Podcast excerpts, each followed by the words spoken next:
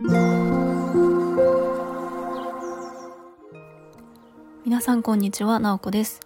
インタビューライターがお送りするつづるラジオ。このチャンネルでは取材や執筆を通して学んだことフリーランスの暮らしやキャリアの選択についてお話ししています。今日は11月2日水曜日です。今日はちょっと遅め夜の配信になりました。皆さんどんな一日を過ごしていましたか？今日はですねちょっとある記事を読んでそれがとてもいい記事だったのでそのお話と、えー、私がその記事を読んで感じたことを、えー、シェアする配信にしたいなと思います。えっと、占いでよくあの目にするあのしいたけさんってまあ、ご存知の方も多いかなと思うんですけれどもこの占い師のしいたけさんが書いた記事が、まあ、友人が誰かこう SNS でシェアをしていたんですよね。でそれでたまたま、まあ、そのリンクを開いて、えー、読んでいてそれが本当にあのいい内容いい内容というか、まあ、これからお話ししようかなと思うんですけれども運の良さと陰と陽っていうようなテーマで、まあ、書いてあって、まあ、ちょっといろいろとあの私もすごい大事にしたいなって思うことが書いてあったのでちょっとお話ししたいなと思います。でただこの記事がもう3年前の記事なんですよね2019年の10月に書かれた記事だったんですけれども全然あの古さを感じないというかまあ古くはないですよね3年前なので割と最近かなと思うんですけれどもえっ、とまあこの記事もちょっとあのリンクは概要欄にシェアしておきたいなと思います。でここで書かれているのが、まあ、あの占い師のしいたけさんもちろんいろんな方を占いしている方でその運がいい人ってどういう人なのかっていうのが最初に書いてあるんですよね。で運のいい人ってその陰の部分があの何て言うんでしょう。陰の部分をすごく大切にしているっていう風に言っていました。まあ陰と陽ってどういうことかというと陰っていうのはこう表に出ていないような、まあ、影の部分ですよね。あんまりその人にこう見られてない時間とかえっと、そういった部分、まあ、家にいてリラックスしている時とかも陰の部分だと思いますし、えっと、誰かと会っている時とかでもちょっとこうトイレにであの行ってる時とかなんかそういった表と裏の部分って誰でもあると思うんですよね。であの陽っていうのは、まあ、表の部分、まあ、光が当たっている時例えば友達と喋ってる時とか、まあ、あとは SNS に何か投稿している時とかえーと、表向きの顔みたいな感じで、まあ、それは誰もが両方持っているものだし、えーと、それに対するこういい悪いとかはないんですけれどもそういうものがあって、まあ、運のいい人って陰の部分をすごく大事にしている。例えばその占いに、まあ、来てもらって、えーと、スリッパを、まあ、脱いで帰っててていく時にスリッパが綺麗に整っていたりとかトイレを使った後にすごくトイレが綺麗だったりとかそういう人ってすごく運がいいっていう風にあの書かれていたんですね。まあ、そういうところまでまあなんかこう気を使ったりとかと丁寧さみたいなところが何かその自分のそのなんか運の良さっていうのを引きつけているのかなと思いながら読んでいました。あと私が特にその印象的だったっていうところがやっぱりこう SNS みたいなところで、まあ、私スタイフの配信で結構あの SNS とのその距離の保ち方とかあのそういうことはあの話したりしてるんですけれどもなかなかその、まあ、現代の今社会ですごくこう SNS との距離感とかいろんなデジタルなものに囲まれているからそことの付き合い方とかあのやっぱり受けた影響に対して自分のメンタルをどういうふうに保つかって、まあ、私は結構関心として強いんですけれどもそこが書いてあったんですね。でそのしいたけさんの文章の中ではその占いに来る人の中ですごく疲れた状態にある人っていうのは明るく元気で自分の意見をはっきり言える人みたいなのが多いっていう風に書いていて、まあ、要はその陽の部分その表に出てる部分ですごくそのよく見せるっていうか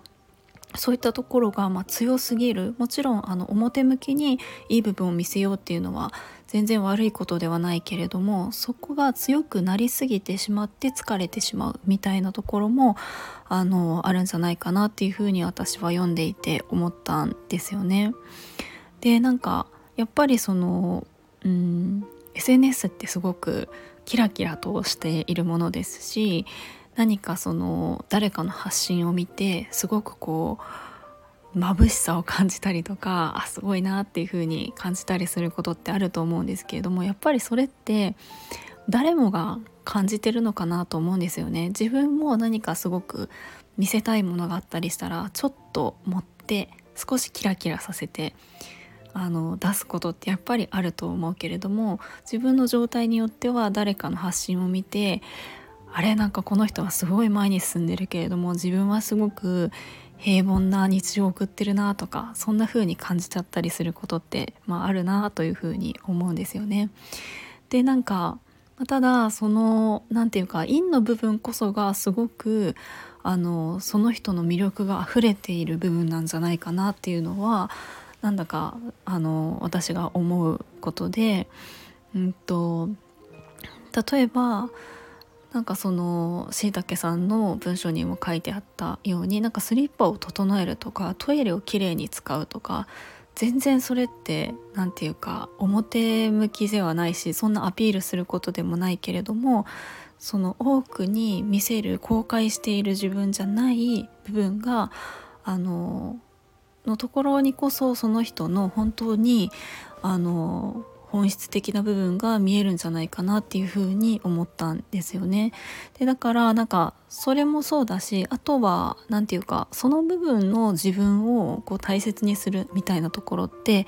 すごく大事だなと思うんですよね。なんかそう表向きに見せる部分でちょっとこうあのおめかししてあの気合い入れてみるっていうのも大事だけれども全然そのえっと、誰かに言うでもなく見せるでもない時間を充実させるみたいなところのなんか大切さをこう感じたんですね。でこのしいたけさんの記事の最後にもなんかちょっとした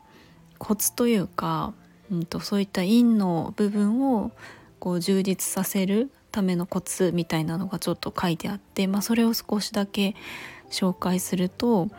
うんとまあ、少し自分の気持ちが晴れる場所に行ってみるとか自分がこう愛してきた空間に行ってみるとか、まあ、普段着だけどちょっとおしゃれをしてこう大切な場所に行ってみるとかなんかそういった自分の陰の時間に小さな用を入れるみたいなところがあるとなんかこう満たされてとちょっと気分が明るくなるし自分の肩がの力が抜けるみたいな感じであこれは私すごく大事だなと思っていてなんか自分をその本当の意味で満たしてあげるみたいなところにつながるんじゃないかなと思うんですよね。まあ、あとはなんか、まあ、掃除をするとかあとはお花をちょっと買ってきて飾ってみるとか自分の好きな、えっと、料理を作ってみるとかなんかその日があの表向きじゃないけれども自分のを満たすみたいな時間によってなんか別の部分でもちょっとした見えない部分でも何かを丁寧にできたりとか誰かに優しくできたりとかなんかそういう風なものにつながるんじゃないかなっていう風に感じました。で私ですね最近まあこのあの記事ともなんかリンクするなと思うことがあって最近その自分自身が幸せでいられるようなあのちょっとした習慣っていうのを始めていて、まあ、これがなかなかあの何でしょうね日常をすごく豊かにしてくれるものだなと思うんですよね。決してその表向きにキラキラしたものではないんですけれども全然あの地味なことなんですけれどもちょっとした地味なことであってもこう自分の気分がちょっと上がるみたいなのが日常に散りばめられているってすごくあの自分を満たすっていうこと？それって自分の気分が良くなるので自分の気分って周りにいるあの自分の近くにいる人たちにも影響を与えるものなのですごく大事だなっていうふうに思っています。まあ、そのちょっとした習慣っていうのはまたあの今度配信をしたいなと思うんですけれども今日はその3年前のですねあの占い師しいたけさんの記事を読んでえー、感じたことをちょっとあれこれとお話ししてみました。と是非、まあ、この記事とってもあの読みやすくてなんかいい内容が書いてあるので多分私のこう話だと私の解釈が入って伝えたかなと思うので是非その元の記事ちょっと読める方は是非読んでみてください。今日も最後まで聞いていただきありがとうございます。もいもい。